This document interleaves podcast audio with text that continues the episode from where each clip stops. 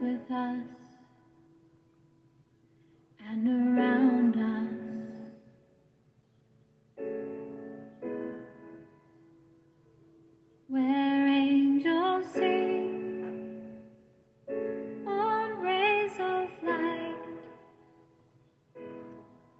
Existem dois tipos de bruxismo, o diurno e o noturno. O bruxismo do sono é caracterizado pelo ranger dos dentes de forma involuntária enquanto dorme, exercendo forças excessivas sobre a musculatura mastigatória, provocando o desgaste dos dentes. A palavra bruxismo é de origem grega, que significa o ranger dos dentes.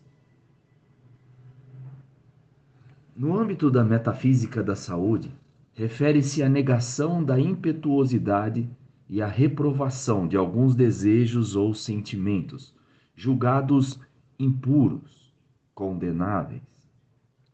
Existe uma zona de conflitos interiores entre os sentimentos gerados naturalmente diante de situações desagradáveis e sua reprovação. Quando somos reprimidos, por exemplo, imediatamente o desconforto e certo grau de irritabilidade provocam a raiva, mas por algum motivo não admitimos esse estado raivoso. Imediatamente inconscientizamos então esta ira. Geralmente as pessoas muito ativas e impulsivas geram fortes emoções que vão além de sua capacidade consciente de suporte, tais como odiar a quem ama, vontade de xingar aquele de quem gosta e assim sucessivamente. Trata-se de conflitos entre os desejos reprováveis de ofender a quem queremos bem e do amor e ódio. Diante dos desagrados, por instantes odiamos e queremos revidar e ir à forra, ofendendo as pessoas queridas. Esses ímpetos são internalizados de forma que conscientemente não os manifestamos, sequer admitimos pensar a respeito. No entanto, quando nos recolhemos ao sono, entramos em contato com esses conteúdos e manifestamos então os sintomas do bruxismo. Quando a mãe reprime o seu filho, por exemplo, ele é tomado por frustrações e, dependendo da forma como é tolhido ou da intensidade da sua vontade, passará a desejar mal à sua genitora. O contrário também acontece. Quando a mãe, geralmente a mais jovem e imaturas, querem sair para se divertir e não o fazem por causa do bebê. Diante desse desconforto, ela poderá projetar no seu filho o seu descontentamento, gerando impulsos negados e reprimidos. Isto explica a revolta de que somos tomados quando assistimos aos absurdos que são cometidos contra os filhos ou os pais. Ficamos tão indignados com estas catástrofes, pois, de certa forma, o evento faz parte do imaginário do ser humano. É como se a tragédia alheia viesse ao encontro de semelhantes fantasias e dos anseios camuflados. Não significa que sejamos capazes de ir às vias de fato, mas nutrimos sensações desconfortáveis e reprováveis. Ao nos depararmos com a prática destas tragédias, nos impressionamos com tais absurdos, inconscientizando ainda mais estes impulsos. Entre casais também acontece algo semelhante. Quando um precisa sinalizar ao outro os limites financeiros ou apontar os excessos que ele está cometendo. O descontentamento com a renúncia de seus caprichos é projetado em quem alerta e não nas suas reais limitações, sejam de ordem econômica, sejam de ordens sociais ou emocionais. Aquele que comunica o fato é o pivô das frustrações alheias. Não raro, ele ainda ouve do seu companheiro colocações agressivas, como se fosse quem está apresentando as limitações o causador dos impedimentos que lhe frustram os desejos.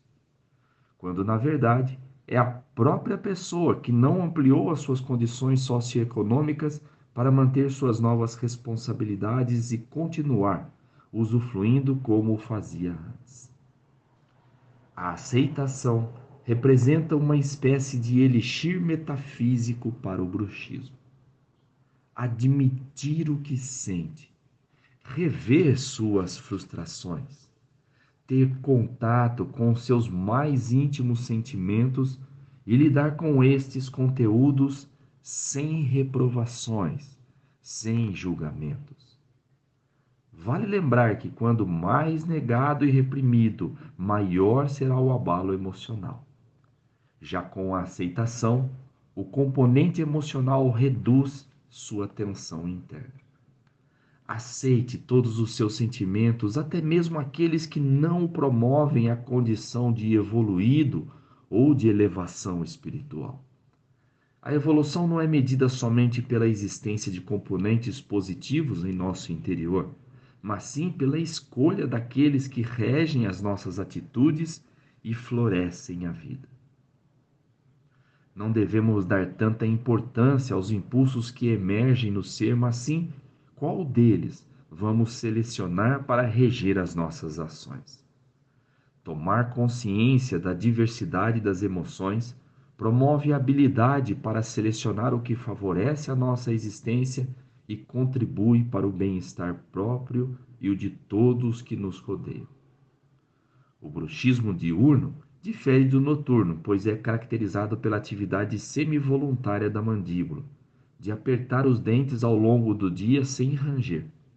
Trata-se de hábito ou um tique nervoso, que deixa tensa e dolorida a região da mandíbula e da ATM, podendo até ficar travada ocasionalmente. Essa manifestação correlaciona-se metafisicamente à repressão de vontades. É uma espécie de freio dos impulsos Temendo os resultados desastrosos da atuação, a pessoa prefere conter suas impetuosidades para não comprometer a sua imagem. Diante das situações desafiadoras do cotidiano, emergem desejos de participar ativamente dos acontecimentos. Isto gera expectativas quanto ao melhor momento para se manifestar.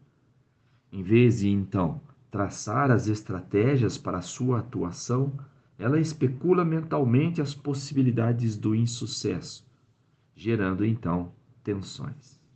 Insegura dos possíveis resultados, reprime o seu desejo de interagir.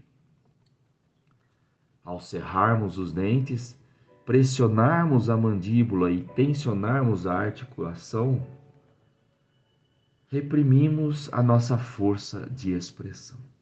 Ao mesmo tempo em que essa contratura mandibular proporciona contato com as bases emocionais de segurança, dificulta a exteriorização dos impulsos de atuação. Para mudar este padrão emocional e relaxar a musculatura mandibular, faz-se necessário dar vazão à vontade de participar ativamente das situações ao redor, manifestando os impulsos sem medo, tampouco insegurança. Acreditando em si e na capacidade de produzir resultados promissores com seu bom desempenho na vida.